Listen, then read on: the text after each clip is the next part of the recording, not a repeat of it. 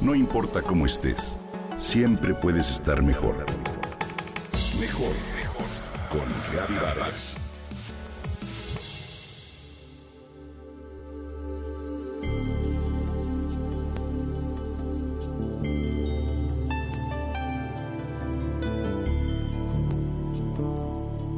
La luna es un astro asociado desde tiempos remotos a la feminidad.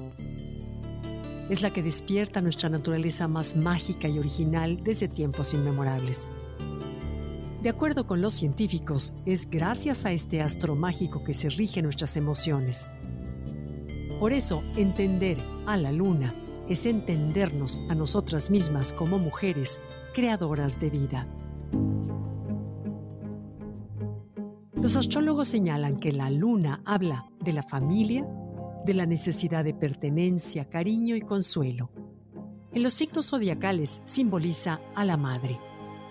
Los filósofos de la antigüedad solían decir que este astro influía también en el comportamiento de las profundidades del mar y la cosecha, así como con el cultivo de una vida sana, tanto física como mental.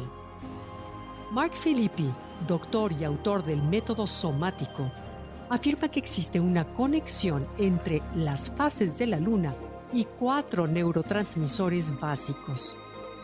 En la primera semana lunar, la acetilcolina. En la segunda, la serotonina. La tercera tiene conexión con la dopamina y la cuarta con la norepinefrina. Te comparto.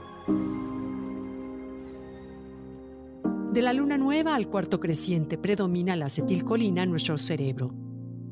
Los neurocientíficos afirman que en esta semana de cada mes, las personas suelen sentirse mucho más sensibles y receptivas a nivel emocional. Se comprueba que gracias a este neurotransmisor que se asocia con la memoria, este periodo es de mucha energía, pero sobre todo de concentración y aprendizaje. La luna nueva es entonces el periodo ideal para emprender nuevos proyectos. Del cuarto creciente a la luna nueva predomina la serotonina. En este periodo el organismo tiene muchísima energía.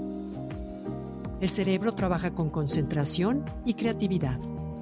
Sobre todo, es un momento ideal para la introspección y la lucidez.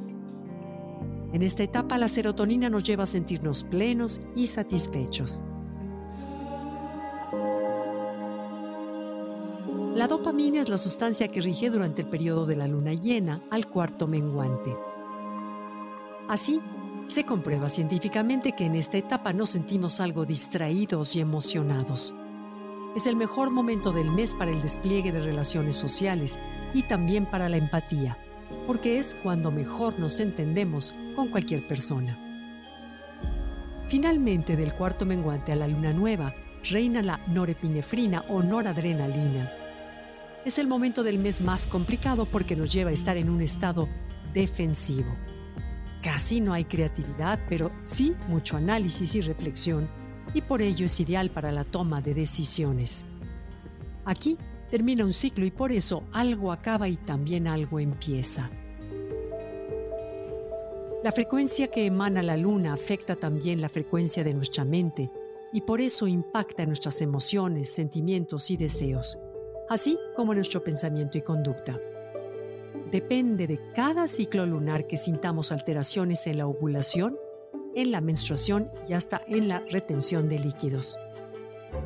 Te propongo estar atenta a tu propio organismo y observar los cambios que éste experimenta de acuerdo con la propia naturaleza y su sistema integral. No está de más observar de manera especial los cambios en la luna, ya que estos se pueden experimentar en tu organismo como un reloj interno.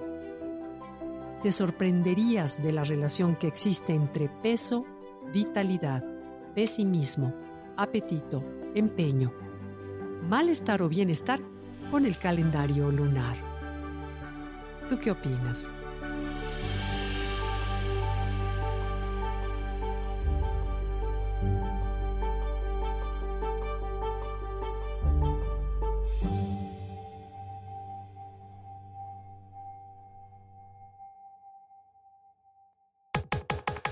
Comenta y comparte a través de Twitter. No importa cómo estés, siempre puedes estar mejor. Mejor, mejor, mejor. Con Gaby Vargas.